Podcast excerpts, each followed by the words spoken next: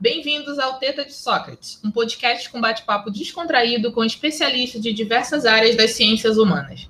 Vem e deixa a teta te alimentar. Eu sou Sara Correia e com Juliana Magalhães. Oi, oi, gente. Vamos conversar essa semana com Danilo Rodrigues, doutorando em História do programa de pós-graduação em História Política da UERJ, mestre e graduado em História pela Universidade Estadual de Londrina tem experiência na área de história, em especial na pesquisa de materiais culturais produzido nos Estados Unidos pós os atentados do dia 11 de setembro de 2001. Danilo, 11 de setembro foi uma grande conspiração? Bem, primeiramente, boa tarde a todos, boa noite, quem está ouvindo, né? É um prazer estar aqui no, no Teta de Sócrates, uma iniciativa muito bacana que eu venho acompanhando desde que descobri a existência. E sobre o 11 de setembro é, é engraçado porque sempre surge, né? Todo ano é, acaba retornando é, essa temática, né? Daí tem ah, as conspirações, o pessoal fica falando que foi é, até ouvi falar que foram hologramas, que foi encomendado pelo governo dos Estados Unidos, que na verdade os terroristas eles não teriam competência para fazer isso, né, para conseguir fazer isso, que é um pouco você desacreditar no, do, do inimigo, né, mas a, a princípio tudo leva a crer que, assim, primeiro de tudo, aconteceu, né, isso é fato, isso é fato, não, não tem é, como contestar isso. É, outras outros questionamentos, outras dúvidas que podem surgir acerca disso seria se o governo dos Estados Unidos sabia, se, se não sabia, né? Se, e se sabia, por que, que deixou acontecer, mas é, até porque tem o, no, o relatório da investigação do 11 de setembro de que a, se ela teria passado para o FBI algumas é, conversas, saber da existência, né, de que os terroristas eles estavam dentro dos Estados Unidos, tinha dado a pista e teria sido ignorado pela, pelo FBI. Mas fato é que, independente de ter participado ou não, eu particularmente creio que, que não tenha participado, é, a política do, do, Bush, né, o que ficou conhecido como doutrina Bush, ela muda completamente depois do, dos atentados. Né? O governo estadunidense instrumentalizou os atentados para mandar e mudar completamente a, a geopolítica no, no, Oriente Médio. Isso, isso com certeza aconteceu. E até por conta disso, né, de, das pessoas não saberem o que está acontecendo, de não, não, entender muito bem, é que acaba virando um terreno fértil para essas teorias de conspiração, né? Que, que, que, a gente acaba vendo aí de, desde uh, alumínio na cabeça até alienígenas, né?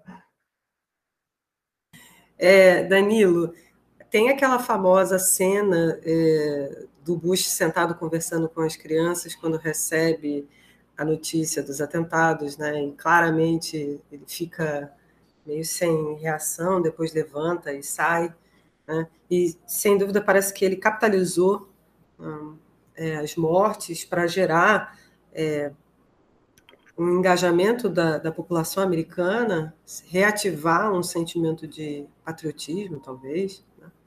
E me parece que, é, obviamente, a justificativa da guerra ali se impôs de maneira exemplar. Nesse sentido, para justificar guerra, para justificar ataque, é, eu imagino que eles construíram uma noção muito específica de árabes e muçulmanos, que eu acho que é um pouco do que você fala no seu trabalho. Fala para a gente, então, como é que a visão é, pós 11 de setembro sobre, esse, sobre esses grupos étnicos? É, é, o discurso oficial do, do, do, próprio Bush, eles sempre visam a, a, afirmar e realimentar que não são todos os árabes, não são todos os muçulmanos que são terroristas, né? Eles tentam passar essa mensagem, mas é, tanto ali o que eles fizeram com o Iraque, de, de falar que o Saddam Hussein ele é o Saddam Hussein, né, várias piadinhas e, e representações imagéticas, né, com, com chifres e, e enxofre, tudo, todo o repertório, né, de, de demonização que que o pessoal acaba fazendo, é, para justamente minimizar os conflitos internos, que dentro dos Estados Unidos tem uma comunidade grande de, de muçulmanos, de imigrantes é, árabes ali dentro, é, e também acabar direcionando é, essa frustração, esse ódio e esse luto é, para esses países, principalmente ali o Afeganistão, que dentro ali da, da própria discussão é, o, o, Afeganistão ele opta em não colaborar com os Estados Unidos, por isso que acaba tendo a, a invasão, né? Acabaria acontecendo de qualquer forma a perseguição, aqueles, aquelas cenas de bombardeio em montanha, que, que o Bin Laden acaba se escondendo ali, vira até um. Eu lembro que né, eu tenho temporalidade disso, acho que a maioria dos ouvintes vão lembrar do Cacete Planeta, tinha o Cafofo do Osama, aquelas coisas né, malucas, mas quando foram ver, Osama Bin Laden já tinha saído dali faz tempo, né? E assim, acaba criando, né, dentro da doutrina Bush, o que ficou conhecido como eixo do mal, né? Todo mundo que não se adequava aos interesses dos Estados Unidos, né, a política neoliberal, seja ali o Iraque, o Irã, a, a Coreia do Norte, a Venezuela, todos esses países acabam entrando porque ficou conhecido como eixo do mal e automaticamente são possíveis terroristas, né? Então, a, a, eles têm um pouco desse cuidado, só que o sentimento do, do estadunidense acaba é, aumentando uma islamofobia que já existia, é, acaba intensificando, mas não é uma política promovida pelo Bush, né? O, o, a, o direcionamento dele ele foi mais estratégico a fim de direcionar para os inimigos dele, de falar, não, ó, e, e, acaba associando o terrorista com tudo que tem de ruim, tráfico de drogas, é, tudo, né, tudo, tudo que tem de mal na Terra é terrorista, tá, tá ligado aos terroristas, né, ah, da onde consegue dinheiro? De, de tráfico de drogas, ah, da onde tem isso? Mas é, também tem a, aquele escândalo horrível, né? Do, é, horrível não, né? Aquele escândalo que ficou extremamente marcado para o governo do, do, Bush, que durante o, a Guerra Fria, né, quando a União Soviética estava ali no Afeganistão, quem financiou e deu treinamento para o Bin Laden, para a Al-Qaeda, foi, foi, foi, a CIA, né? Foi os Estados Unidos. Então, assim, acaba uh, virando o, o monstro indo contra o criador, né? Numa metáfora do, do, do Frankenstein, né? É, Danilo, o que eu percebo muito quando, principalmente você estudou no, sobre produção, produção cultural, é que assim, Estados Unidos parece que sempre precisa de um inimigo. Um inimigo externo, até para manter toda essa campanha que eles têm da, do seu exército, das suas forças armadas, que estão, estão sempre prontos para guerras, para guerras e para isso eles precisam de pessoas que acreditem nisso, para que se alistem, que vão morrer em nome de um país. Tem, enfim, tem vários documentários. Acho que um grande crítico desse, desse período, principalmente do Bush, é o Michael Moore, com os documentários uhum. dele. Tem coisa assim, tem um documentário que eu não, não lembro, depois vou procurar o nome. Talvez seja Fahrenheit, que você comentou antes. Que a mulher, no, ele mostra uma senhora no começo do documentário que era super pró-guerra, é, a favor, o filho dela vai para a guerra, ele não volta, e a mudança da dela, né, do apoio, cai por terra. E muda, e quando acontece o, na produção, pelo menos assim, acompanhando filmes, é que antes o inimigo externo dos Estados Unidos eram os, os russos, os soviéticos. Mas você tem tantos filmes que mostram os soviéticos como sempre os inimigos. Aí tem essa mudança agora que são os muçulmanos. Os cabeças de pano. Ah, sim. Ah.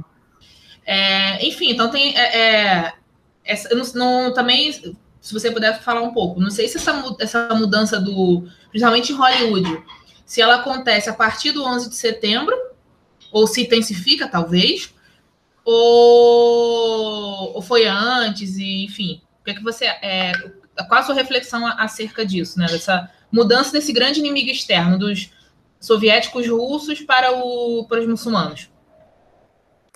É, o, o que você falou, eu acho que acaba casando muito bem, né? Porque você pega na história ali de Hollywood, na produção de filmes, e até a própria história dos Estados Unidos, tem primeiro os amarelos, que eles assim chamam, que são os japoneses, os nipônicos, daí depois os nazistas, em conjunto ali, Segunda Guerra Mundial, daí começa a Guerra Fria e acaba tendo é, essa é, criação do inimigo, né? E isso se reflete não só no cinema, mas também na, dentro da produção de histórias em quadrinhos, que é a fonte que eu estou um pouco mais familiarizado, que eu fiz a dissertação utilizando história em quadrinho.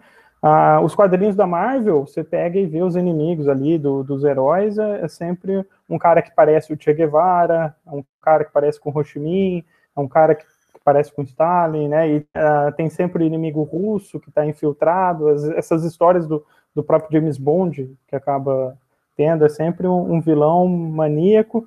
E durante ali os anos 90, quando acaba tendo a dissociação da, da União Soviética, acaba tendo um, um, um vácuo ali de, de, de, inimigo, né? Não que não, né, os Estados Unidos não tivesse interesses e não tivesse atuando, principalmente ali na, no Oriente Médio, que, assim, a, quando acaba né, a União Soviética, acaba a Guerra Fria, né, os Estados Unidos, principalmente os conservadores e liberais, eles criam, é, desenvolvem, né, ampli, amplifica ali um sentimento de glória, né, de que eles venceram a Guerra Fria, e inclusive tem a, a produção do Francis Fukuyama, né, que é a, o fim da história, o último homem, que é, seria, dentro da lógica dialética hegeliana, uh, o último estágio do ser humano seria a democracia liberal e o neoliberalismo como sistema político, e seria o estágio supremo, o melhor de todos, só faltaria a expansão até o fim.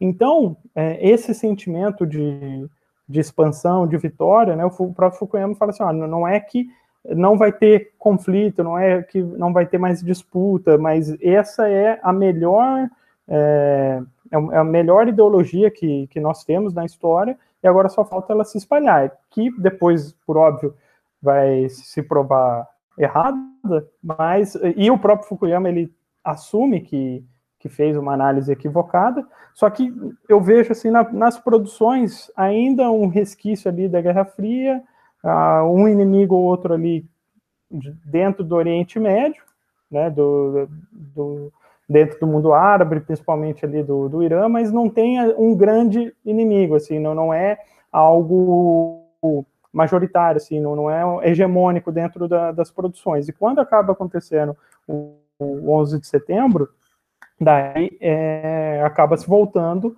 para esses grupos terroristas, seja a milícia talibã, a Al-Qaeda, daí depois o ISIS, né, o Daesh, né, também conhecido como, como Daesh, para não, eles não são nem Estado nem, nem islâmico, né? Mas, então eu, eu, o, o Daesh, né?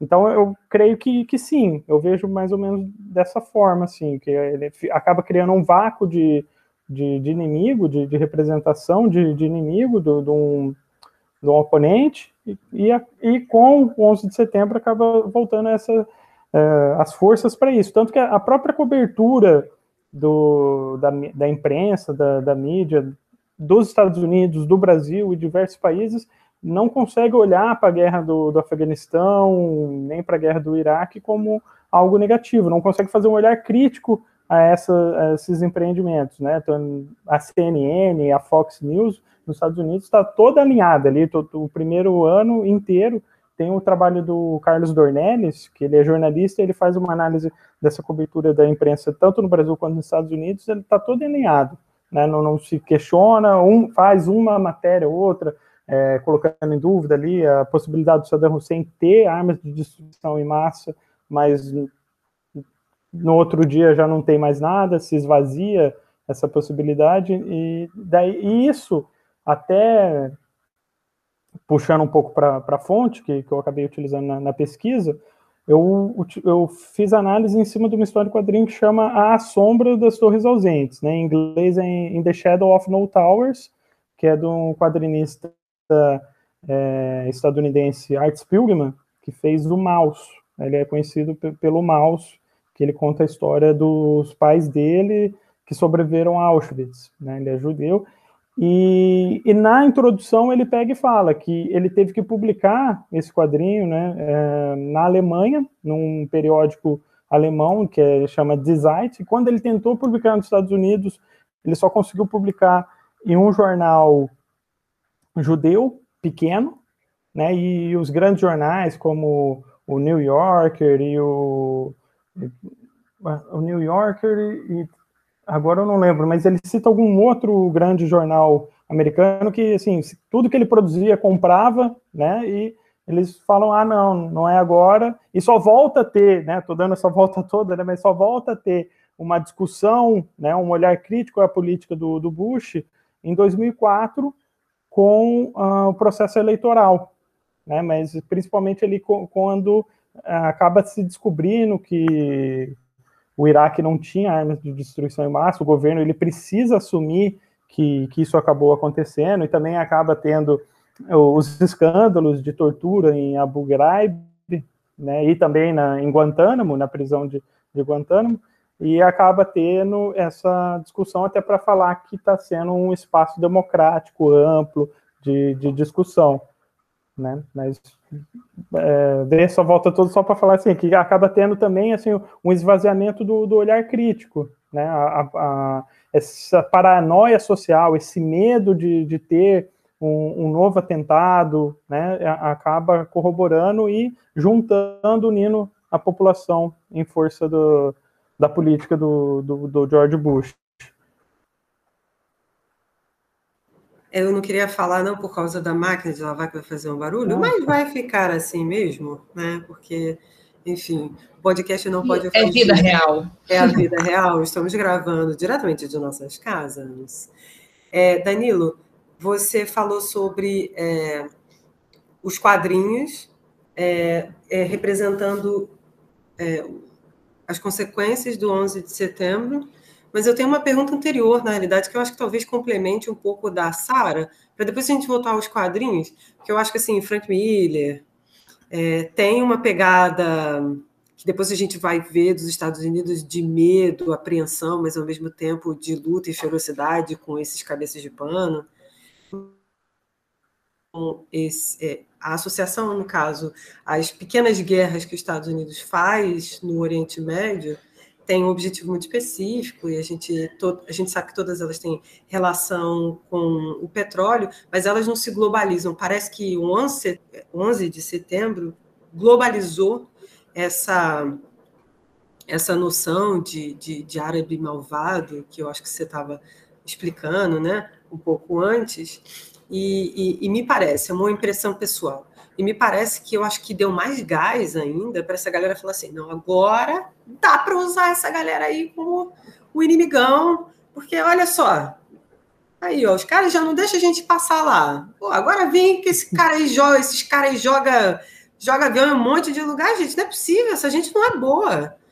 E, e me parece que isso sobressai muito do tipo, é, realmente, essa galera não é boa, vamos fazer quadrinho, vamos fazer. A indústria cultural se move né, para poder é, aumentar o, o, o olhar de, de, de, de, raiva, descrença e de.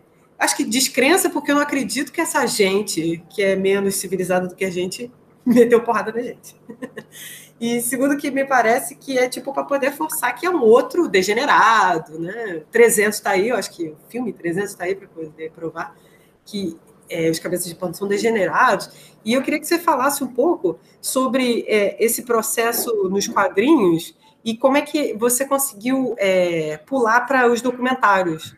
Como é que, como é que foi o, o, o jump da sua pesquisa de um, de, uma, de um olhar de um processo cultural para o outro? Assim, primeiro, é, te respondendo acerca da, da, da, da, da, produção, né, do, de tentar transformar os árabes em, em vilões, né, em vilanizar o povo, né, até tem o, o documentário que a Sara tinha comentado, a gente estava conversando antes, que são filmes ruins e árabes malvados, como que o, o Hollywood vilanizou um povo, né, é, te, nesse documentário ele mostra que é, é, um longo processo, né, através de, de criação de, de estereótipos, mas é, eu acho que, assim, né, minha, a minha percepção é que do, durante os anos 90, por conta dessa é, sensação de vitória, eles há uma, um sentimento de superioridade, né, que, que não se legitima, não, não inicia ali nos anos 90, mas ele acaba se consolidando, né, acaba tendo a prova, né, tendo a prova com o fim da União Soviética, e, a, e não via nos, no, nos muçulmanos, nos, nos povos árabes, um inimigo em potencial, né, esses, essa, esse monte de gente em pequenos países, tudo bárbaro, né, dentro do, da, da barbárie, povo que não é civilizado, eles não apresentam é, perigo para a gente, né? Acaba tendo esse sentimento de, de prepotência, né? Eu acabo percebendo esse sentimento de, de, de prepotência, né? E, e, quando acaba tendo, né, o 11 de setembro, você tem um, um exemplo é o caso do, do Capitão América. Ele literalmente veste a bandeira dos Estados Unidos, que é o uniforme dele, e vai para o Oriente Médio descer porrada em muçulmano. Né? Acaba acontecendo isso. Né? Na fase logo depois do, do 11 de setembro, eu não vou lembrar o nome do, do escritor, mas ele pega e vai para o Oriente Médio, para o Afeganistão e participa ativamente da, da luta. Né? E, e, a ruptura que tem, assim, que eu acabo percebendo, é que embora tivesse espiões ali do, durante a, a, a, Guerra Fria, tivesse todo esse jogo, essa, essa mística em volta ali da, da, do, do, sistema de espionagem, os terroristas, eles são um inimigo invisível, né? Ele pode ser qualquer pessoa.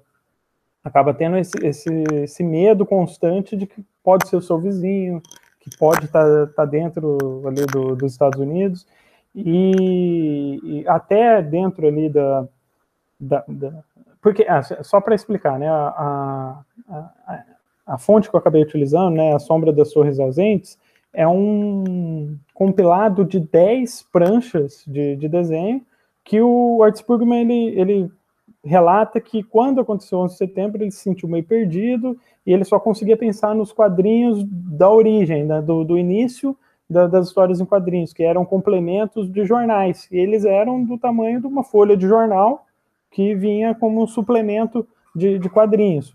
E ele, inclusive, utiliza personagens da, da origem ali dos quadrinhos para poder é, fazer a história. Só que não é uma narrativa constante.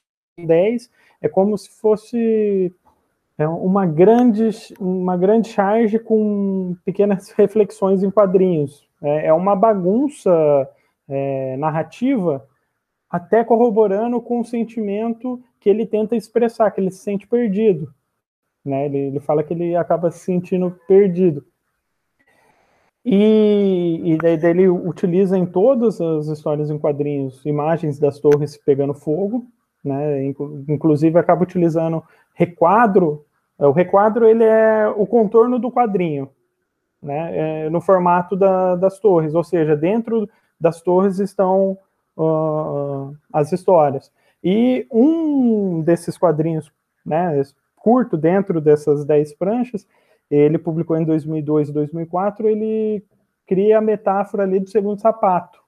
Que, que, que, que é isso, né? Que ele pega e fala assim, é, ele conta um cara que estava no bar bebendo, ele chega em casa para dormir, ele pega, tira o sapato e cai e faz barulho.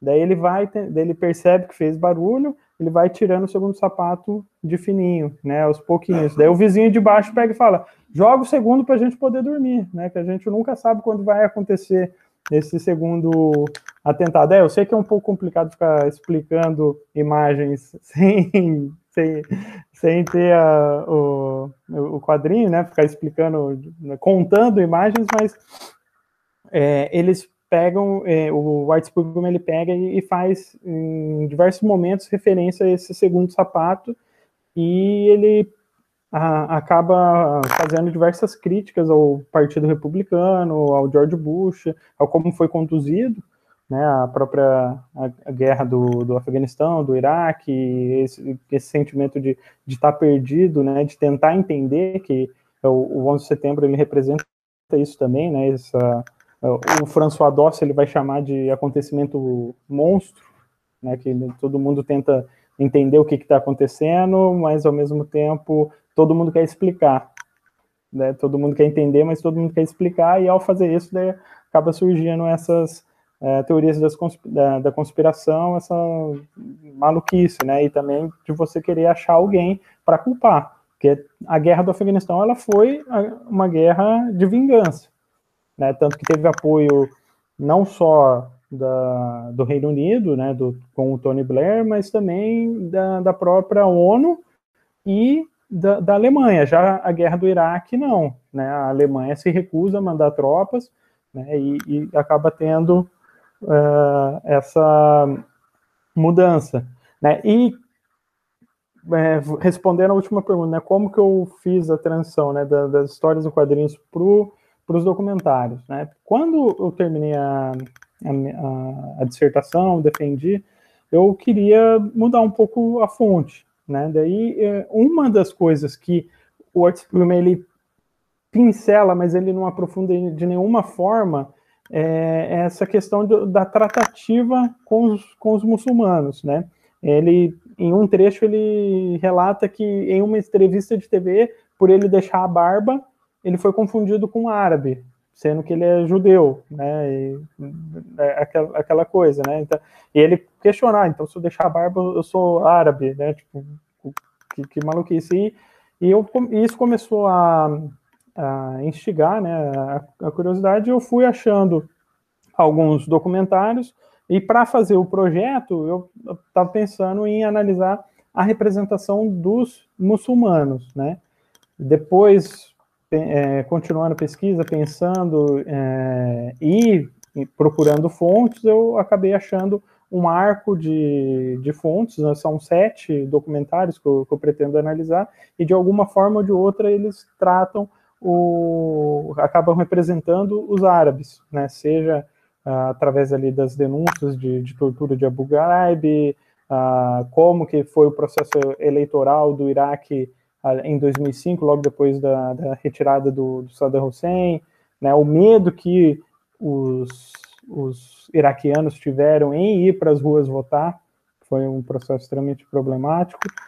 E tem alguns documentários que um chama de Third Jihad, o outro chama Obsession, The Radical Islam's War Against the West, né, que seria é, obsessão, a guerra do, do Islã radical contra o Ocidente, que é basicamente falar que os muçulmanos são terroristas e são violentos e, e é isso. Né? É claro que daí eles utilizam de, de toda uma um refinamento é, argumentativo, né?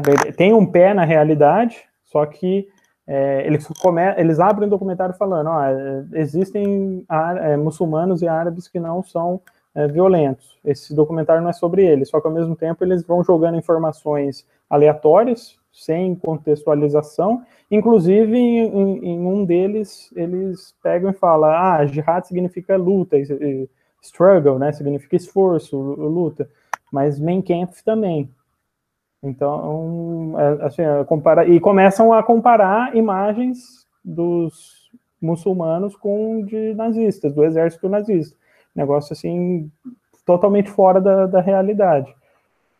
E, assim, é porque, seguindo a lógica, né, se a Palestina ela é contra os judeus, então é, é uma extensão ali do, do antissemitismo nazista.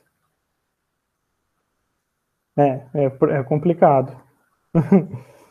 e é isso, que eu, é isso que eu pretendo pesquisar, inclusive vou ter que ler Mein Kampf, né? Nossa, boa sorte. Livrinho, um livrinho ruim que eu não sei como é que enfim, né? É. Nossa, é. Só como fonte, né? Não, é, serve como é. fonte, mas tem toda toda uma, uma polêmica, mas assim, outro troço mal feito, mas que, mal fez, escrito. que causou tanto estrago, né? E é tem a, a polêmica recente desse, do Mike foi quando completou os 70 anos da morte do Hitler em 2015, se eu não me engano, que eles agora caem em domínio público, né? Eu não sou contra que seja é, lançado o My Camp, mas com todos os cuidados de ter os comentários, explicar o livro passo a passo, porque, como a gente bem sabe, mesmo não sendo sendo uma fonte, não sendo uma primazia, os problemas causados, né?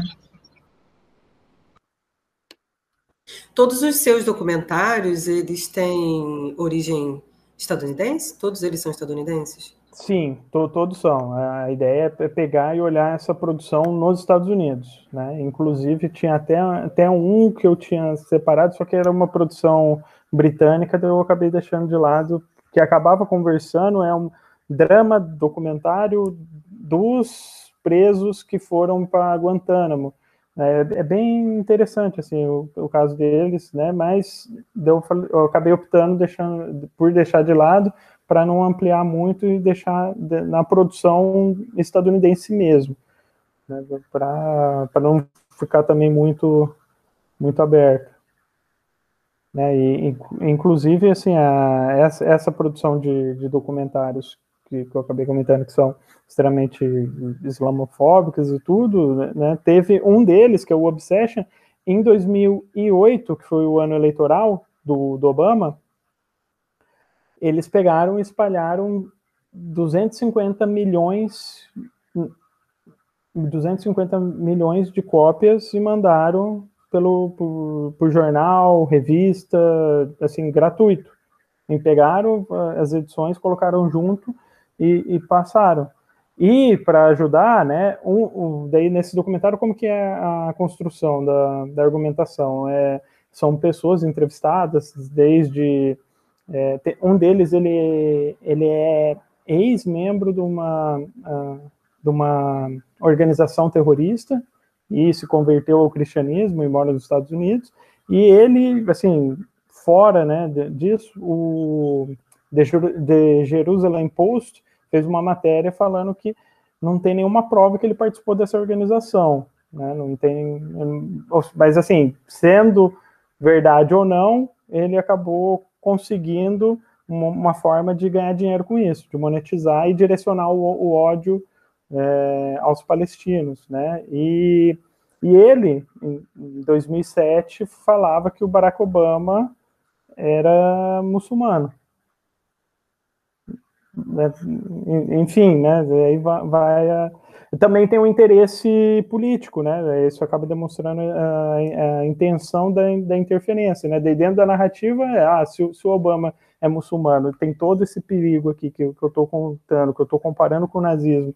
Então, Obama é o inimigo, vamos votar no John McCain, que é o cara bacana que vai dar sequência à guerra ao terror, vai dar sequência essa doutrina massa do, do Bush, né?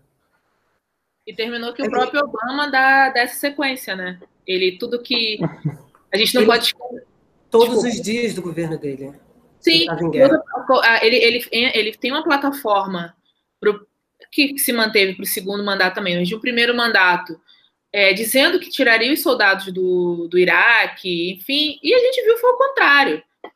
Você, assim, a gente, a gente pode gostar, beleza, é o, é o primeiro presidente negro no, nos Estados Unidos super racista, tem uma pauta mais progressista, é, como os democratas, de modo geral, mas assim, são americanos que lucram, lucram com a guerra. E foram oito anos de governo onde, se não me engano, o, foi um crescimento né, dessa guerra ao terror. Eles não, muito do que ele prometeu sobre isso não, não foi cumprido. Então a gente, né, é complicado, né? Não cumpriu, né? Quer dizer, é o que eu falei. Ele ficou uhum, sim, exatamente. Oito anos em guerra. Dizem oito que ele é o presidente que mais ficou em guerra é, dos presidentes americanos. É, porque o Bush foi, no, foi num período do, do governo dele, né? Então, assim, não consegue contemplar o, o, o tempo todo. Ele não, ele foram dois mandatos inteiros. E, enfim, e, eles, e assim, é lucrativo, né? Eles, vão, eles querem sair levando democracia para o mundo, essa democracia deles, que é, na verdade, que mata mais inocente do que qualquer coisa, fora matando os próprios americanos, né? Eu não consigo ver muito é, sentido numa guerra, a não ser a morte das pessoas, mas, enfim, tem todo esse imaginário deles. O Domênico Losurdo fala que é, os Estados Unidos é o país mais terrorista que tem, né? Ele pega a, o US é, Code, né, o Código de, de, Lei Criminal dos Estados Unidos, que fala assim, ó, um ato terrorista quer dizer qualquer atividade que envolva um ato violento, uma séria ameaça à vida humana, seja considerado delito pelos Estados Unidos ou qualquer de outros estados, que seja delito assim reconhecido se praticado dentro do território jurisdicional americano ou em qualquer outro estado, é, e aparente ser uma, uma intimidação ou coerção à população civil, influencia a política governamental por meio de intimidação ou coerção ou ameaça a conduta de um governo por um assassinato ou sequestro. Né, dos Estados Unidos, a CIA, né, o, o que, que a CIA fez na América Latina, na Nicarágua, no Brasil, no Chile, né, todos os golpes de Estados promovidos, mas mais do que isso, né, acho que foram mais de 100 planos de assassinato ao Fidel Castro. Né, então, assim, a própria conduta do, dos Estados Unidos é extremamente terrorista, dentro do, do que eles mesmos tipificam como, como crime. Né? E, e, se for pensar em fundamentalismo religioso, não tem um presidente estadunidense que não comece God Bless America nos seus discursos. Né? Você também tem uh, na, no dólar, né, God Bless America, e assim, você tem dentro de, de estados nos Estados Unidos que é proibido ensinar nas escolas a, a, teoria do evolucionismo. Você tem que obrigatoriamente ensinar o criacionismo, que é um negócio bizarro, né? Assim, é, é, assim é, nós que estamos dentro da sala de aula com o sexto ano, que tem que ensinar criacionismo, evolucionismo, às vezes fica um, uma situação complicada, né? Porque daí você vê os alunos falando, as perguntas, né? Ah, de onde que veio os seres humanos deles? Ah, Adão e Eva. Né? Tá, mas toda a questão que a gente tinha falado sobre o, o, o Australopithecus, né, o Homem da Caverna, tudo, tudo isso, ah, não, Adão e Eva. Né, então é, é, é, bem complicado, né, mas se for pensar em fundamentalismo religioso, você tem grupos dentro dos Estados Unidos que são é, extremamente perigosos também dentro dessa retórica, né, de, de, de ser para não só para contra homossexuais, né, comunidade LGBTQIA+, né, negros e, e por aí vai, né. É, Danilo, quando você estava falando só para o público não ficar perdido, é, quando você estava falando sobre é, as pessoas que estavam defendendo o, as guerras eram relacionadas ao Partido Republicano. Né? Sim, é. É porque eu acho que, você estava se referindo ao republicano, no caso. Do, tá, vamos lá. Uh, qual, tá, do que defendia as guerras. É, quando você estava falando, um pouco antes da gente começar a falar sobre, é, sobre o Obama e tal, você estava falando sobre a perspectiva republicana de, de ataque é, que não ah. necessariamente os democratas estavam envolvidos. Embora, eu imagino que essa deve ter sido uma pauta abraçada por, provavelmente, a maioria no período de, do, do, ataque de 11 de setembro, mas eu não tenho certeza. Eu acho que como você é o especialista. Ah, não, tranquilo. É, não, quando eu pego, estava comentando ali da questão do, do discurso, de você pegar e e, e, ver, transformar, colar o discurso de, de, por exemplo, do Obama ser muçulmano, de, de unir forças contra ali esse, essa ameaça que seria o terrorismo radical, é, é, é dentro da própria comunidade estadunidense, né, independente de, de ser do, do Partido Democrata ou Republicano, mas em especial os republicanos que, que acabam tendo um pouco mais de de, de medo e, e, apoiaram, em, em, grande parte, essa política do, do, Bush. Mas logo depois que acaba acontecendo o 11 de setembro, a aceitação do Bush ela é majoritária dentro dos Estados Unidos, né? Ele, ele o Bush ele vem de um, de um processo eleitoral extremamente pro, é, problemático, que com suspeita de fraude, é, essa eleição que teve agora é, do ano passado do, do Joe Biden, que acabou demorando dias, né? De 2000 demorou, acho que se eu não me engano, foram 70 dias para conferir, porque assim, além de ficar concentrado na Flórida, teve um problema na, na máquina que faz o, o, voto, né? Porque, assim, é uma máquina que você tem a ficha, você puxa, é, aperta o, o, botão que você quer, no nome que você quer, e faz um furinho na, na, na cartela, né, de, de votação. E no, no ano que, que acabou, né, no, no ano de 2000, quando você apertava em, em cerca de 10 mil é, fichas de votos, né, teve esse problema. Quando você apertava no, no Al Gore, que era o concorrente do Bush, furava do Al Gore e furava de um outro concorrente menor, de parte que não era nem do republicano nem do democratas, né, era, era um cara menor, furava os dois, chegou ao ponto do, do cara ir na mídia e falar, ó, quem votou em mim, né, você tá eh, o voto em mim e no Al Gore é pro Al Gore, né? Não, não, não, não tem como a pessoa ter furado os dois. E foi cerca de 10 mil votos e ele ganha, né? O Bush ganha por coisa de 230 votos no, na Flórida. E ficou um tempão, te pediu para recontagem. E no meio do processo, né, quando estava para fechar a primeira vez as contagens, o Al Gore, ele ele vai a público, aceita que, que perdeu, foi um negócio assim bem, bem problemático e foi extremamente explorado pela mídia, né? Douglas Kellner, ele, ele trabalha bastante isso, no, é um livro que não foi publicado no Brasil ainda, mas chama Grande Theft Alto, é, agora de cabeça eu não vou lembrar, mas deixa eu colar aqui, é, é Grande Theft 2000, 2000, né? Media Spectral and Stolen Election, que seria a grande competição 2000, o espetáculo mídia e eleição roubada. Ele, ele demonstra como que a, que a mídia trabalhou isso, como que foi a cobertura e, e quer queira, quer não, uh, os acontecimentos, né, o, o Guy Debois, ele trabalha muito bem isso, que seria a mídia de, de, espetáculo, né, que você pega acontecimentos e vai trabalhando isso e acaba virando um show, né, é, é, só a gente pensar em acontecimentos recentes, a CPI, né, que tem gente que consegue, eu infelizmente não, não tenho esse tempo, mas fica assistindo todas as sessões e com pipoca e comentando, né, vira especialista em CPI né? Mas é, é uma característica que o Guy Debord ele trabalha e quer queira quer não o 11 de setembro está relacionado, né?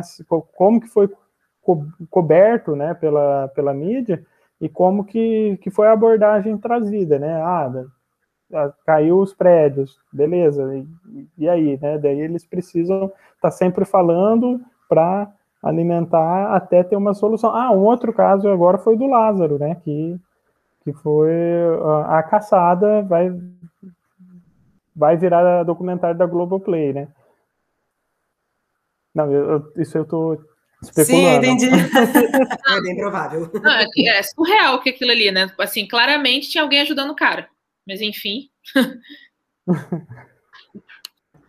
eu, eu ia perguntar, Danilo, teve alguma mídia, algum veículo midiático que teve uma posição é, menos pró-Bush, ou pelo menos menos, menos é, raivosa, incentivando guerra, incentivando esse medo, é, ou todas elas de maneira geral? Ah, assim, ó, pelo, pelo menos li ali do, do, do, Carlos Dornelles, né, ele pega e fala que o Washington Post estava totalmente alinhado né, e ficou durante quase todo uh, o mandato, né, alinhado ao próprio Bush, porque críticas que se fazia era criticar a direita, né, de, de, de medidas que precisavam ser, ser é, aumentadas, ampliadas, e o New York Times, que era um pouco mais uh, maleável, faziam algumas críticas, dava espaço para pessoas como o Non Chomsky, né? O Non Chomsky, ele desde o começo ele se posicionou contra, né? Você tem mais figuras de, de intelectuais se, se posicionando contra, né? E daí quando era trazido para mídia, né? Porque esses canais que, que ficam tocando notícia 24 horas, né, daí eles acabavam se posicionando contra, né, mas ao mesmo tempo que a gente sabe como que é manipulado, né, a CNN aqui no Brasil coloca lá economista e um, um outro cara que não, não, tem nada a ver para falar da, de reforma da Previdência para reiterar, né, isso. Mas tinha, né, você tem mais, uh, e daí assim, pensando em produção historiográfica, você tem o trabalho do, do, do próprio Hobsbawm, que ele é, é uma coletânea de de palestras dele, né, que é, é, é globalização, democracia e terrorismo, em que ele faz algumas reflexões acerca ali do, do terrorismo e acaba falando que assim a, os atentados é, é, de, é de, é, decorrência da, da política do, dos Estados Unidos, né, que hoje a gente sabe isso, né, mas ele lança Aqui, a Companhia das Letras tem a, a publicação de 2007, só que o copyright é, acho que é 2005 e, e, as palestras foram durante ali o, o, o, os anos 2001 até, do, até 2005. Então você, tem a, algumas, algumas pessoas que vão se posicionar contra, né? E daí, até pensando na própria produção de, de documentários, o Douglas Cohen também ele tem um outro livro que chama Cinema Wars, que ele pega e, e vai discutir como que foi é, a produção do cinema nesse período ali da, das guerras do Afeganistão do Iraque pós 11 de setembro.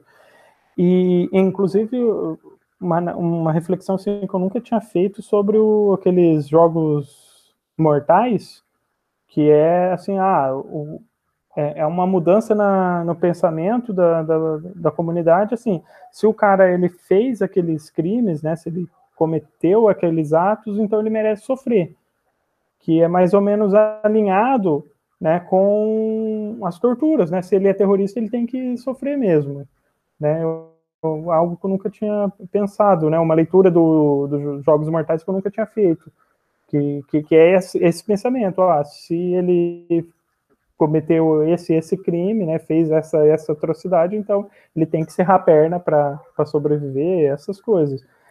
E, e daí, né, dentro do, do Cinema Wars, Douglas Kellner ele fala que a partir ali de 2004 tem um, uma era de ouro dos documentários, porque grandes veículos de imprensa vão à falência nos Estados Unidos e também, justamente por eles não derem conta né, de fazer uma cobertura crítica do, do governo, abre espaço para pequenas produtoras de, de, documentários fazerem as suas produções.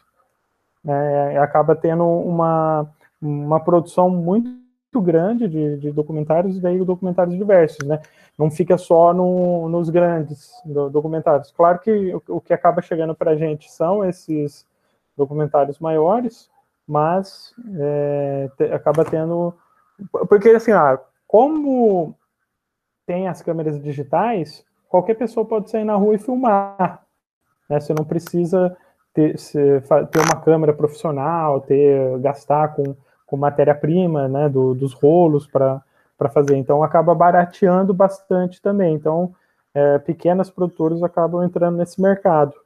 Interessante como a guerra é extremamente lucrativa até em momentos que a gente não acha que ela poderia lucrar. Inclusive, enfim, é nesse ponto. O que, é, o que me parece uma loucura. Eu estou lembrando, enquanto você falava de, do, de filme, eu estava lembrando daquele filme uh, sobre o Dick Cheney. Uh, o Vice? Vice, isso. É, que é, é, bem interessante ver como é que são as estratégias de convencimento e como se constrói é, um político. Né? O cara literalmente foi uma figura construída. Né? O, que me o que me passa a impressão de que se figuras políticas foram construídas para poder assumir cargos de poder, essa narrativa, essa narrativa é, do, é, é do terror, do antiterror, era uma narrativa que não podia ter ponta solta. Né? Porque ela estava justificando tanta coisa, dinheiro, poder, enfim, a imagem do outro, que eu, não, você não pode deixar ponta solta. Imagina alguém vir questionar. Né? E, e É, o que eu quero perguntar é se você percebeu no seu desses documentários que você escolheu se é, existe algum questionamento contra as, as figuras políticas envolvidas, seja seja vocês fizeram pouco ou vocês estão fazendo demais. Existe alguma alguma alguma tentativa de, de, de, não sei, de questionar a ordem política ou está tudo combinado? Olha, deixa eu pensar. deixa eu. Se você não souber responder, não, não tem sim. problema. Não, não, não tem, tem não, tranquilo. É porque, porque assim, ó, eu, no Ghosts of a Bulgaribe, que é um documentário da HBO, ele vai denunciar ali os abusos de tortura que acabaram né, vazando, acabou virando um escândalo. A, a crítica a, em ser, a, acerca da, da conduta militar, né, mas não, não é uma crítica direto a esses governantes, né, você não tem uma crítica direta. Do, desses, des, uh, desses documentários que eu acabei selecionando, não. Você vai ter uma crítica mais é, direta no, no Fahrenheit 9-11, do, do Michael Moore, que inclusive ah, tem, tem uma cena que eu acho muito boa, que ele vira para um, um deputado e pergunta, né, por que, que ele, ele assinou, né, ele votou em favor, né, melhor dizendo, né, por que, que ele votou em favor do Patriot Act, né, e ele pega e fala, ah, não, li tudo que estava lá, né? E acaba, é, é uma cena assim bem, bem emblemática, né? Que, porque se você pegar o Patriot Act, é um negócio assim surreal. São 10 sessões que altera é, diversos mecanismos da legislação, diversas legislações anteriores. É um negócio assim surreal. E eles aprovaram em dois dias, dois, dois dias de de discussão, né? Um dia de discussão e aquela coisa. E foi votado em, em maioria no, no, no, Congresso, no Senado, acho que só teve dois votos contra. Né? Então, há uma, uma comoção e, e, o próprio deputado ele pega e fala: ah, não, não, eu não li tudo. Né? Eu, eu não li tudo. E, e dentro né, desse pacotinho de, de mudanças da, da legislação, eles autorizam escutas ilegais, ilegais não, né? É, é, escutas sem a devida autorização do Poder Judiciário, ou seja, uma escuta ilegal. Você não precisa da, da, da autorização do Judiciário para poder escutar. A, aumenta a barreira contra a imigração, porque daí assim o imigrante ele é terrorista em potencial, está vindo aqui para fazer alguma coisa, até porque se os outros eram, os próximos virão, né? É, também tem um. Ah, eles acabam aproveitando essa situação para colocar leis que combatem a lavagem de dinheiro, né? Que, que assim, beleza, né? Você quer combater lavagem de dinheiro, mas você enfia junto do negócio de contra-terrorismo, né? É, e, e, vai, né? Essas pequenas, é, todas essas mudanças e autorizando o governo a acessar informações né, da, da, da, da, população sem ter que passar por critério nenhum, né? E, inclusive, assim, é nesse período que acaba tendo uma parceria da NSA, né, a Agência de, de Segurança do, do, Governo, com o Vale do Silício, com o Vale do Silício, as empresas do Vale do Silício, empresas de tecnologia, como o Google, como o, né, o Facebook não era grande na época, mas assim, com, com empresas é, de informação que acabam vendendo patente de tecnologia para você rastrear dados, para você refinar dados, né, esses dados pessoais, para capturar os dados e refinar esses dados. E, e, acaba tendo essa aproximação. Né? Ou seja, você tem dentro da, da comunidade estadunidense um sentimento de eu prefiro abrir mão da minha liberdade, da, ou da minha privacidade, melhor é, dizendo corretamente, é, em troco né, da, da minha segurança. Né? Eu, eu, eu, abro mão da minha privacidade desde que seja para é, perseguir e prender é, terroristas. E esse é um perigo, né? Desde que, sim, como vocês estão falando, eles sabem fazer todo um uso de uma propaganda desse inimigo ou desses inimigos que faz com que o próprio cidadão tenha esse tipo de, de reflexão. Eu prefiro abrir mão da minha privacidade em nome de uma busca de, um, de identificação de terroristas. A mesma coisa, eu é, que também que a gente já falou, mas voltando, eu vou me alistar, o meu filho vai se alistar, mas tudo bem. Eles têm lá o dia do veterano, né? Que é um feriado, que vai para a guerra. Tem, tem toda uma construção que, assim, eu acho que se a gente parasse para refletir logicamente, não, não tem como explicar isso. É uma loucura. Você está mandando seu filho para a guerra, mas levar a democracia para os outros países para destruir outra, outros países. É, o que eles, a democracia que eles acham que é a democracia, né? Mas é, é, não, é nesse período, né, da, da, do alistamento, de convencimento, criou-se o discurso de, de guerra sem baixas.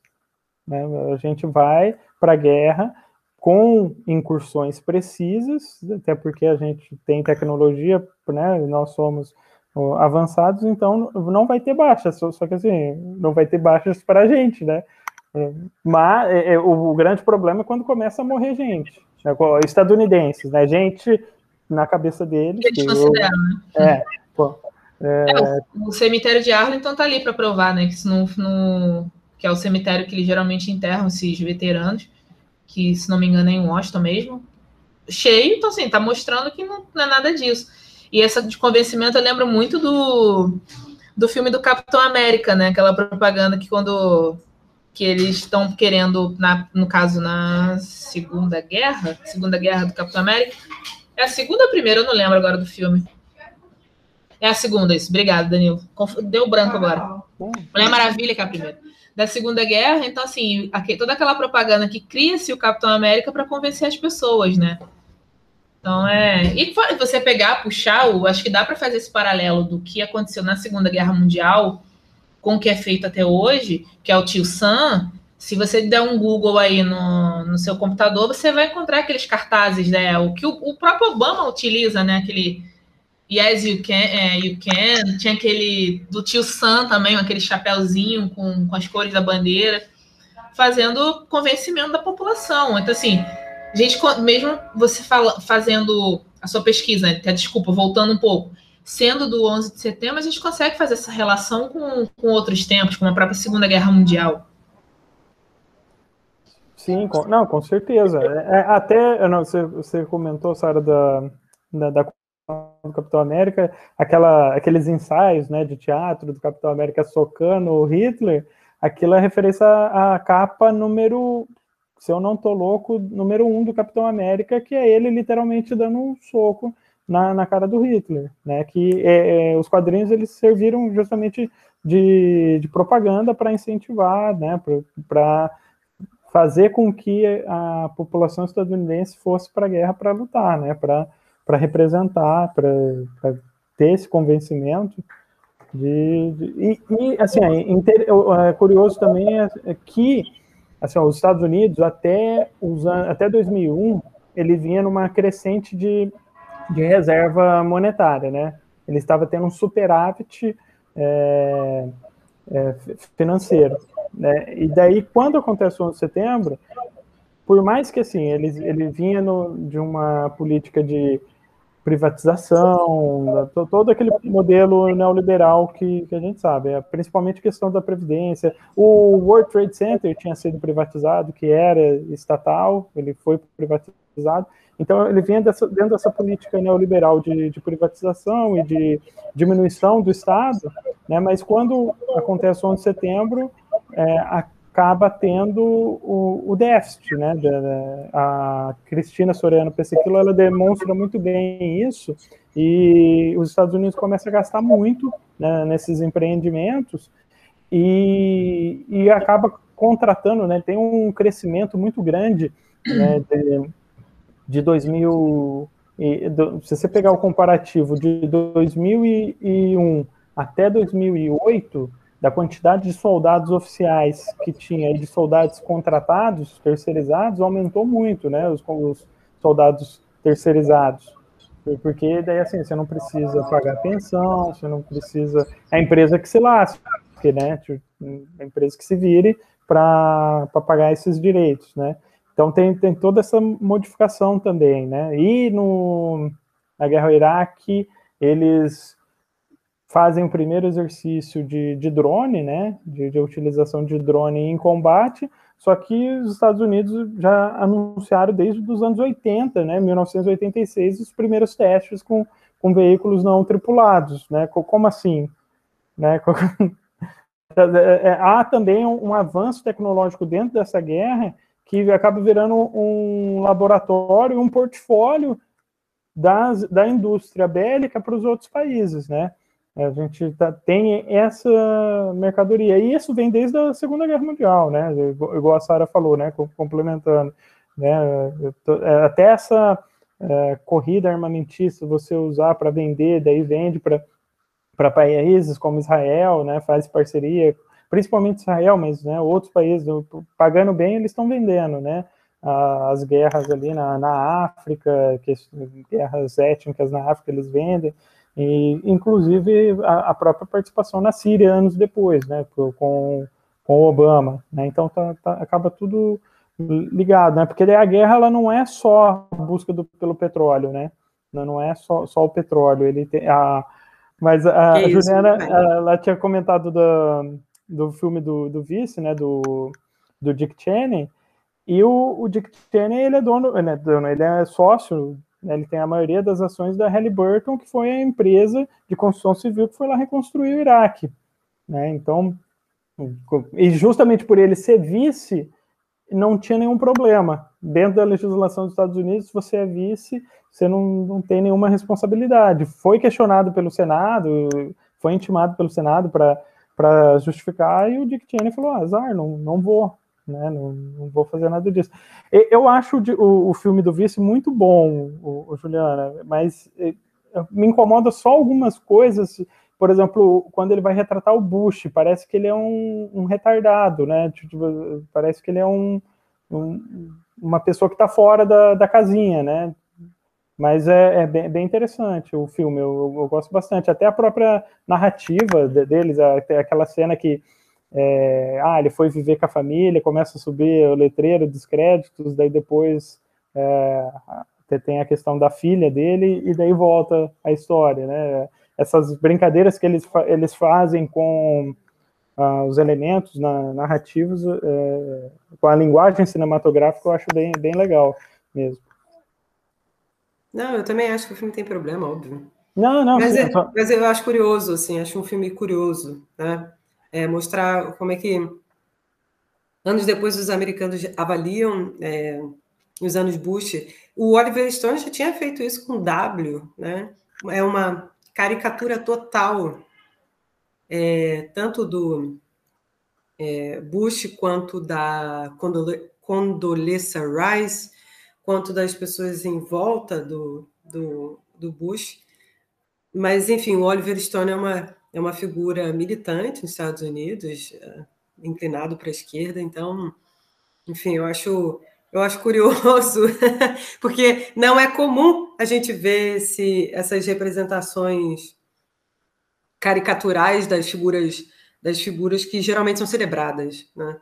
E o Bush tem o seu valor perante o, o imaginário americano. Eu imagino que ainda hoje, né, por causa do, do 11 de setembro. Eu ia te falar, já que a gente está falando de Dick Cheney, do Bush, é, você viu se por acaso no quadrinho ou no filme eles conseguiram eleger alguma figura ao estilo é, American Sniper? Ao estilo, sabe, esse herói anônimo esse American Sniper, gente, é um filme do Clint Eastwood que uhum. conta sobre um sniper na guerra do Afeganistão, eu acho. Acho que eu não estou errando. Eu acho que é muito bom, inclusive. Não sei qual é a guerra, não, mas foi muito bom. É, então. E é, é bem louco, né? Enfim, como a mente trabalha. Mas, enfim, é, eles.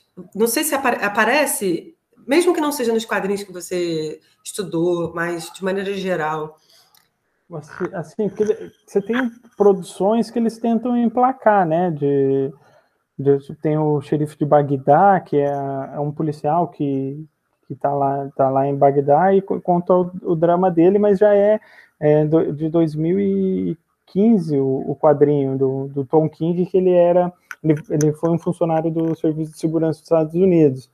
É, mas assim como o American Sniper, pelo, eu confesso que eu desconheço. O que né, eu posso comentar com você, já que você comentou até do, do, do Frank Miller, ele fez um quadrinho que chama Holy Terror. Holy Terror. Que se, se é, seria o terror sagrado, né?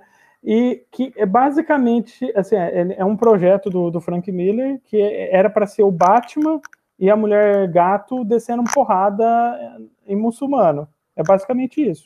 E é, é bizarro. Só que daí a DC falou: não você não vai usar meus personagens para fazer isso. E daí ele fez pela Dark Horse e chama Holy Terror. E, e assim, ó, não é só bizarro, né, o, o quadrinho em si, né, mas é, é ruim mesmo, né? Ele, ele, ele é ruim. Eu, te, eu comprei porque estava numa promoção por 15 reais. eu falei assim, ah, eu tenho que ler isso, né? Mas uh, não, ah, não recomendo não. Né?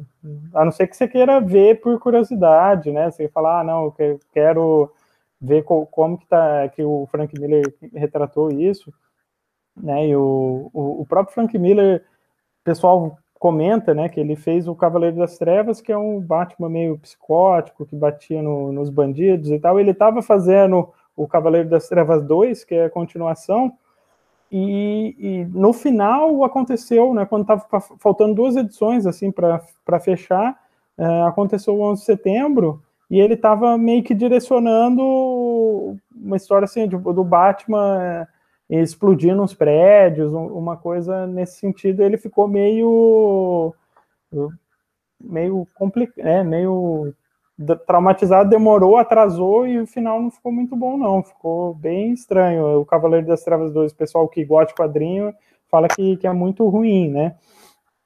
E daí depois disso ele ficou doente, né, recuperou e tal, mas daí lançou esse Holy Terror, se eu não me engano, acho que é de 2013, 13, 14, mas é, é bem ruim também. É bem, bem estranho, bem bizarro, mas de figura daí de, de filme, é, acho que é o, o sniper americano mesmo, que, que tem, assim, né? Daí tem os filmes da, da, da é, A Guerra ao Terror e a, Noite Mais Escura, né? Que é... Zero Dark Hour? Eu não sei o nome em português. É, é Zero Dark Hour, né? É, esse, esse mesmo. Escura. Acho que é a Hora Mais Escura. Daí que mostra a, a visão do, do soldado no, no, conflito, né? Dentro ali do conflito, como, meio como uma forma de, de falar, ah, o soldado americano também está é, sofrendo, né? Que, que de fato está, né? Quem, por conta ali da, das políticas, a única pessoa que ganha são os empresários mesmo, né? Mas é, meio que é, aquele suspense, né? Ah, a criança tá com a bomba, não tá com a bomba, pode explodir a qualquer momento, a gente tem que ficar junto, não pode ter dó de ninguém, porque que pode né, nos atacar. Né, eu vejo mais esses dois filmes também que teve uma grande expressão por conta do, do Oscar, né? Da, da diretora. É da Catherine Bigelow, que ela ganhou em cima do Avatar, né? Que foi um super tapa na cara, né? Ah, que era um é. super filme, né? É, eles eram casados, né? O, James Cameron. É verdade. Ui, imagina tomar uma dessa da ex-esposa. Desculpa os, os fãs, mas Avatar é muito ruim. É verdade. É, eu não gosto, não. É, é Pocahontas do espaço. É. O que Pocahontas é legal. É, Pocahontas ainda é legal, né? É. Aquele é. E foi quando começou o boom do 3D, né? Nossa senhora, que filme. É bonito. Nossa. Ah, é bonito, mas o filme em si, você fala assim, perdi três horas da minha vida, mas tudo bem. Sim. Acontece. É. é. uma coisa só que eu, que eu queria comentar era, era do, do, do 300. É, como a gente, eu sou de antiguidade, a Sara também, é, o 300 para a gente ficou muito marcado, porque o Leônidas é essa figura norte-americana em plena guerra com os persas, é pé no peito. Você e até isso, né? Fazer essa ligação, nossa senhora. Poxa, é, e para você ver como é que eu acho que os ânimos deviam estar tão é, exaltados, né? Bem, o desenho é do Frank Miller, né? Ele é republicano, né? Então, eu, eu, o que eu acho curioso é, e, e, Danilo, era isso que eu queria falar, eu acho curioso é, é o estilo de soldado que surge depois de 2000, 2001, é, que é aquele super soldado, que é o cara muito próximo ao Capitão América. Não sei se você vê essa correlação, mas eu, eu, eu olhei para o 300 e falei assim, gente, isso é uma representação do que eles querem, dos super soldados. Aí, quando você olha para os equipamentos de guerra, é, é, é, armado pelo Tony Stark, as referências aí, ó, dos quadrinhos.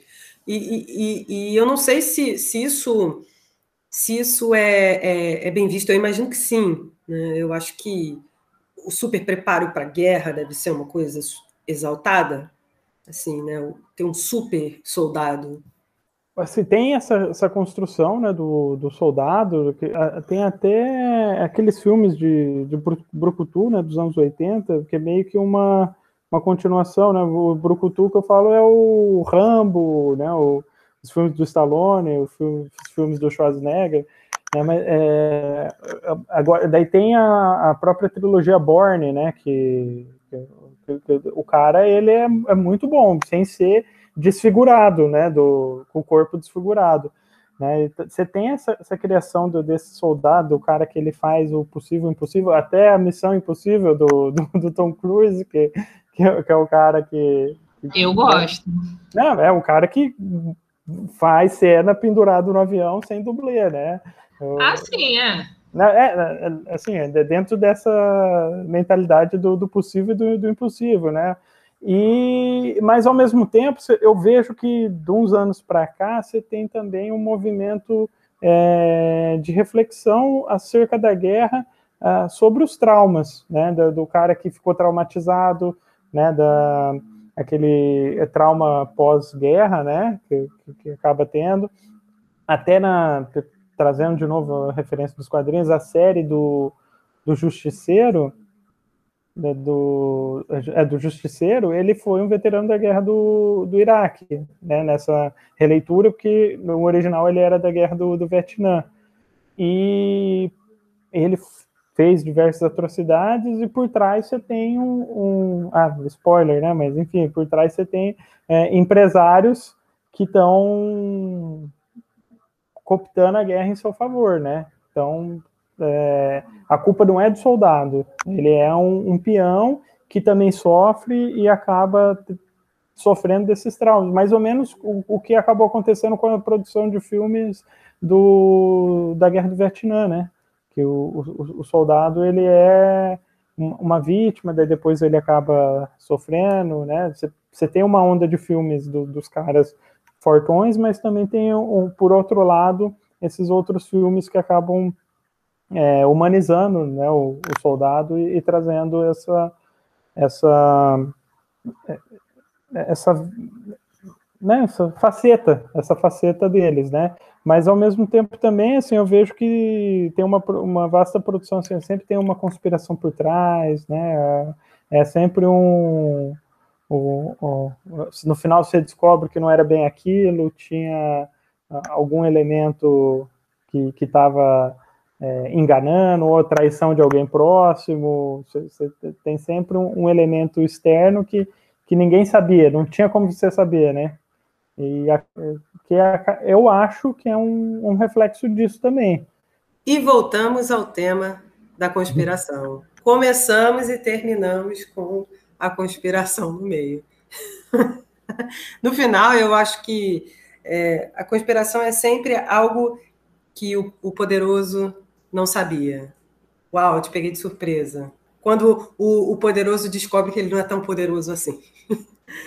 Danilo, tem mais alguma coisa que você gostaria de deixar é, registrado, que você acha que você não falou e gostaria de falar? Alguma reflexão sobre o tema, é, tanto sobre 11 de setembro, sobre a construção dos árabes, sobre filmes e quadrinhos, sobre essa, esse período? Tem alguma coisa que você acha que você deixou passar e, e gostaria de comentar? Não, olha, sobre ali a, o processo da, da, da, minha pesquisa, né, foi eu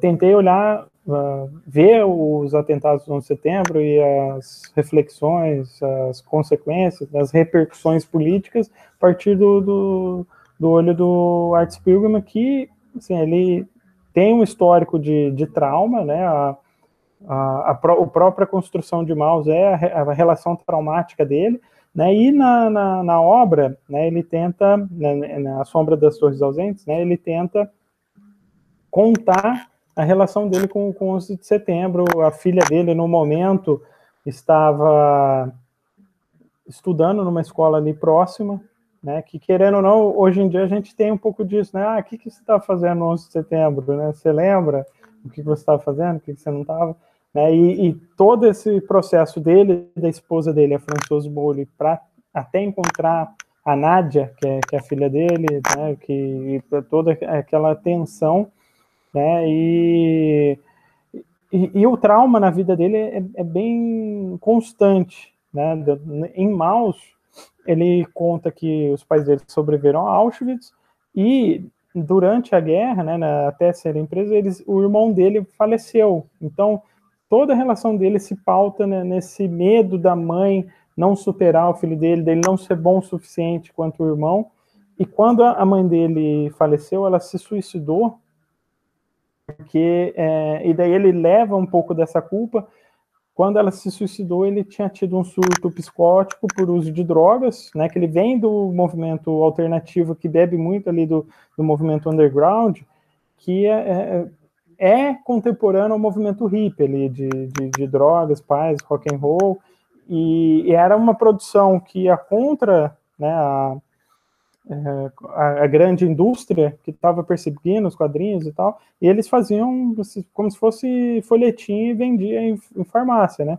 Então, é, é, ele carrega esse trauma em, em diversos momentos, né? É, e a questão do, do 11 de setembro, ele também traz, ele trata, ele começa falando que a arte para ele é, é algo terapêutico, né? Que, que ele, ele trabalha a, a, arte como algo terapêutico, né? E daí, assim, só para fechar, né? O, o, que, que seria essas sombras das torres ausentes, né? Na minha pesquisa, eu utilizei o conceito do, do Jung de sombra, que seria tudo aquilo que a gente não quer aceitar, né? Tudo aquilo que, que a gente não, não consegue encarar e, enquanto terapia, a gente precisa olhar para aquilo para poder é, se aceitar enquanto íntegro, né? Eu tive que ler um pouquinho de, Jung, que é um, é, é um pouco fora da, da, minha, da minha área, né? Mas é, fazendo a leitura, então, o que, que seriam essas sombras, né? Essa paranoia, esse medo constante, né, que, que a sociedade estadunidense acabou vivendo logo depois do 11 de setembro, e a, a, as próprias políticas, né, a instrumentalização da política pelo governo republicano do, do Bush-Cheney, e em perseguir uh, e, e, atrás do, do Afeganistão, empreender duas guerras contra o Iraque também, falar que tinha arma de destruição em massa, mas não tinha, sendo que a gente sabe, né, todo mundo sabe que é por conta de petróleo. Então ele, ele traz diversos desses elementos dentro de um caos estético mais organizado, um caos organizado, que eu acho bastante interessante, né? Então, assim, não sei, eu acho que seria mais isso, né? Trazer, que ele traz um pouco dessa questão da, da terapia, né?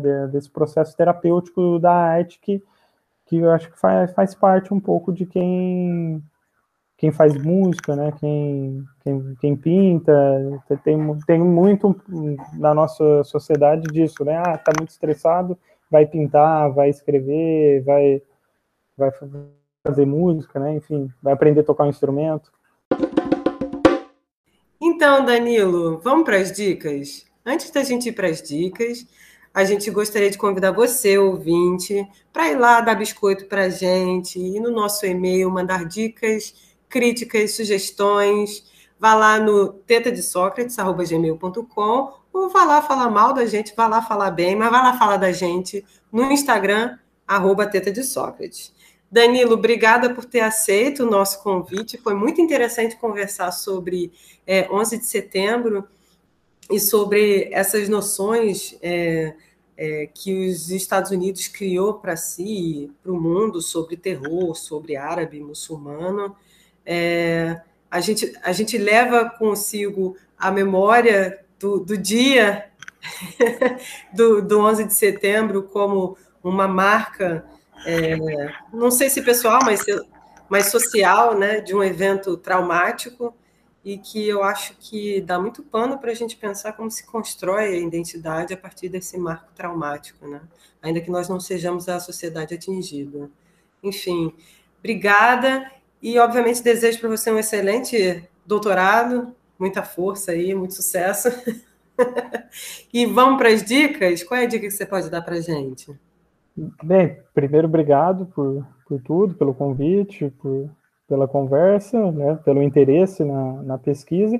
E de dica, eu vou indicar o Mouse, do, do Art Spiegelman, que eu acho que é um quadrinho que todo mundo deveria ler, que é, tem publicado pela Companhia das Letras, uma edição é, inteira. Né? O pessoal chama de, de graphic novel, que pega toda a história e ele conta é, não só a relação né, do, dele com o pai dele, mas também como que o pai dele sobreviveu, né, e através de entrevistas é bem interessante, ao mesmo tempo também que ele faz algumas reflexões sobre é, ele enquanto autor, né, é, o interesse da grande mídia por comprar, por querer fazer bonequinho, né, ele, ele retrata os ratos como, os judeus, perdão, como ratos, os nazistas como gatos, e os americanos como cachorros, que é uma uma desconstrução, né, uma deturpação daquele estilo de quadrinhos que seria os funny animals, que tipo o Gato Félix, o Mickey, a Minnie,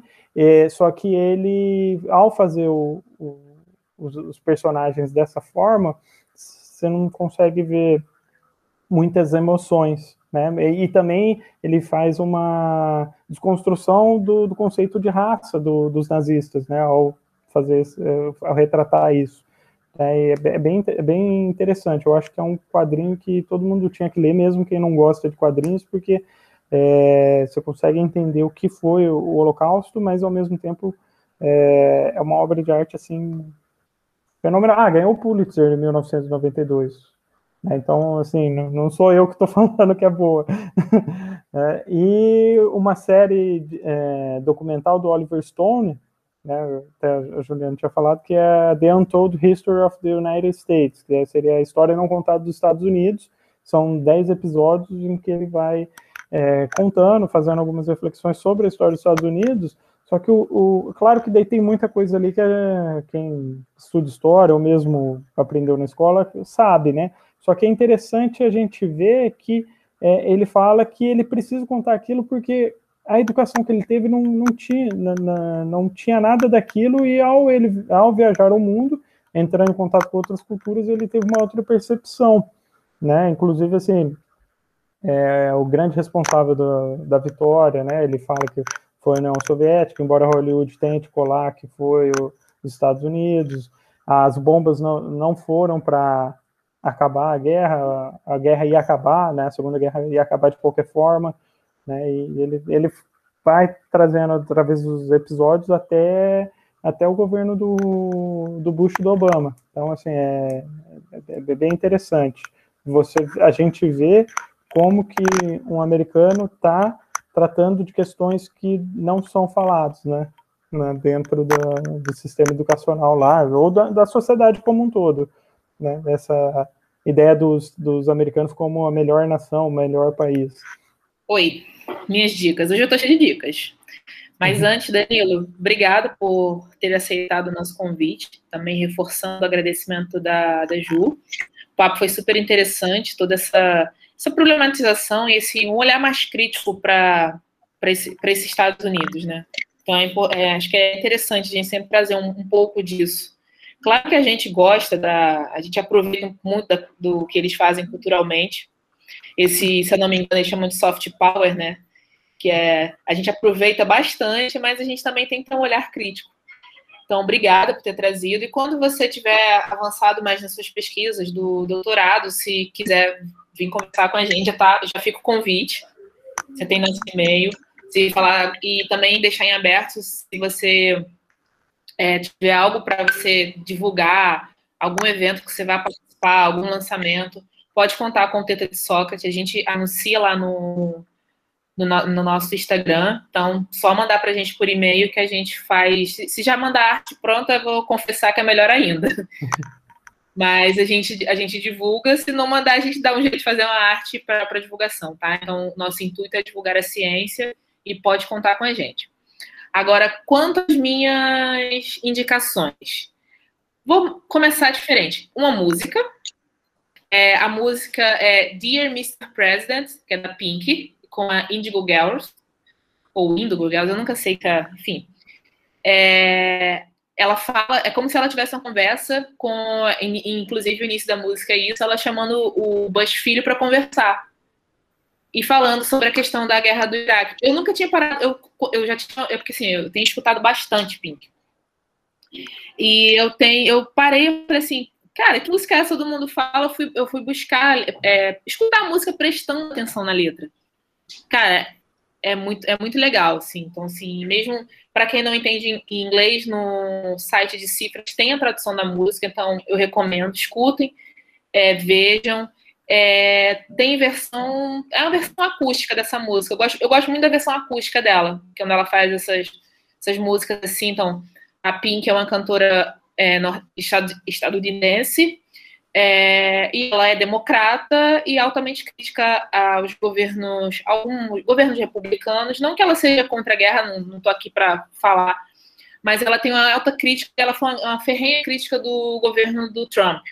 Então, mas essa música especificamente é uma conversa sobre guerras e tudo com, com o Bush filho, e ela, inclusive, falando da época que ele teve problemas com bebidas e drogas, na época de faculdade, tá tudo na música. Então, é isso. É, dois filmes. Um é O Senhor das Armas, com o Nicolas Cage, que fala sobre um cara que enriquece logo depois da Guerra Fria, se eu não me engano.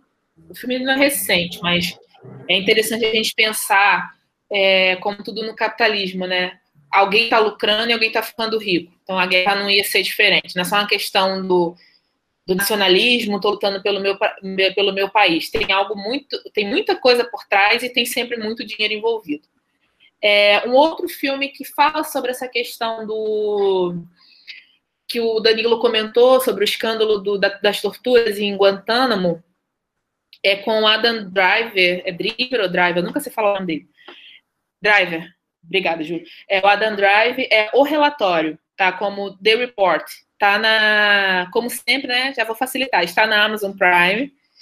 Então, assistam. O filme, é, o filme é, é bem interessante. Só não gosto dele como vilão de Star Wars, mas ele é um ótimo ator. Pronto, falei. E o outro, por último, mas não menos importante, é um livro que foi na época que eu fiz após, que foi indicação, e eu cheguei a ler esse livro, eu achei muito interessante. É de uma jornalista, Samantha Power. O nome do livro é O Genocídio. É, perdão, Deixa eu pegar aqui o nome certinho, porque é outro que eu nunca gravo. Genocídio, a retórica americana em questão.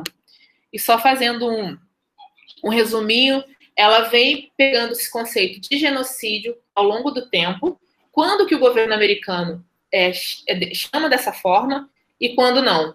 Porque a, quando eles admitem que há um genocídio em algum local, eles têm que tomar uma ação. Então, tem, os, tem o caso lá da Bósnia, do massacre, tem vários casos que ela vai pontuando, e ela já trabalhou no governo americano. Ela é uma jornalista premiada, então, quem, quem se interessar pelo tema, tem mais uma, uma visão crítica do, dessa política é, norte-americana é, e feito por um por uma pessoa, por um cidadão de lá, né? Então fica ficam essas dicas. Ju, é contigo.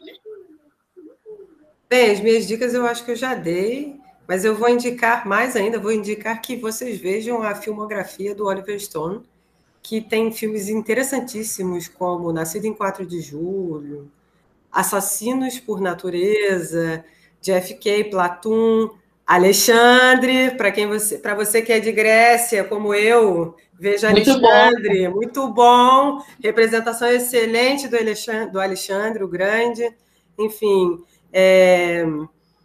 Eu gosto do Oliver Stone, não necessariamente acho que os filmes dele são bons, todos, mas acho que são bons filmes para pensar como o norte-americano se vê de maneira crítica ou ver as suas próprias, rever suas próprias concepções políticas, sociais, a partir dos olhares do passado, a partir é, de outras figuras ou representações do passado e discute elas. Então, eu acho que ele é muito bom nesse sentido. Então, procurem o trabalho do Oliver Stone. E, claro, vejam o W, que é o filme que eu falei do George Bush, que é uma super caricatura.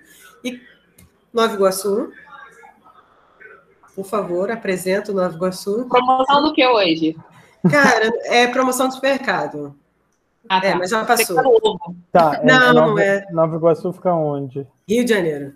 Rio de Janeiro. Uhul, Nova Iguaçu! Baixada Fluminense. Beijo para os baixadenses. É que tem emoção, Danilo, aqui no Rio, é, onde você mora, tem o carro do ovo, tem o carro da, do ferro velho, tem da panela de pressão, tudo isso nas zonas norte e oeste, o gás, óleo gás, óleo gás. De pão. Então, assim, você pela propaganda ao fundo, você. Churros não, acho que ainda não tem, não. Mas, assim, é. pela propaganda ao fundo, a gente sabe que está ou na zona norte ou na zona oeste, geralmente. Ah, exatamente. É localizado. É, para você ver o mapa sonoro das cidades, você consegue identificar pelo que passa. Você já sabe que quando é isso, é estar tá na Baixada ou Zona Norte. Na, lá na, o Zona Oeste. Em Cambé, quando era criança, passava o carro do churros, que era um por 50 centavos, e três por um real. Que isso, hein? Que sucesso! É, na época que, né, que... Quando você era criança. Lula, né? Aposto que era governo Lula. Olha... A gente pode perder a piada, né? Não, não, provavelmente. Pra, não, Aí, é, é, é, provavelmente. O governo é que... Lula não fazia frio aqui no Rio. não, e, e aceitava telecena, passe de ônibus. Gente, aceitava telecena. Gente, se o povo do Rio descobre isso. Nossa, total. Pois é. É, é uma máfia, né? Aceita qualquer coisa, né? Assim... Gente, tudo por um churros. Deveria Até ser o nome de um filme, tudo por um churros. com, com o Leandro Hassum, né? Muito bom. Ai, meu Deus. Bem, eu vou indicar também, só para terminar, o American Sniper do Clint Eastwood, que é um filme Sim. louco, assim, é uma visão. Aliás, vejam, curiosa. desculpa na sua indicação, mas vejam os filmes do Clint Eastwood. É, sim.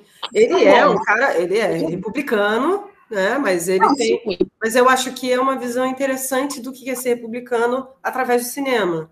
Assim, inclusive sim. questionando quais são os parâmetros do que é ser republicano. Mas eu acho que isso o Danilo, obviamente, entende melhor do que a gente. Com certeza. É só indicação porque eu gostei dele como diretor. Os filmes são interessantes. Ah, o Gran, ah, então... Gran Torino, acho que é, é excelente. É um, é muito bom. Muito é bom a relação dele, colocar a bandeirinha da, da, comunidade nipônica, como que eles veem a invasão né, dos, Sim. Do, dos imigrantes. É, é, realmente, o Clint Eastwood é, é muito bom. É, então, ah, já que está falando de Clint Eastwood, vou aqui indicar Trilogia dos Dólares, que é, para mim, sensacional, do Sérgio Leone, que o Clint Eastwood faz é, um nome sem... O Homem Sem Nome, e eu amo, adoro, acho que é maravilhoso, acho que é pura arte da década de 60 nesse western spaghetti. Exatamente, adoro, amo. Beijo, Clint. Nossa. É, é, olha pra gente. Melhor filho dele, hein? Gato. Demais. Meu Deus, gato. E, cara, muito parecido com ele quando era novo. Muito, muito, muito. Ai, ai. Mas vamos. Então, gente, obrigada. Danilo, mais uma vez, obrigada. Obrigada pelas dicas.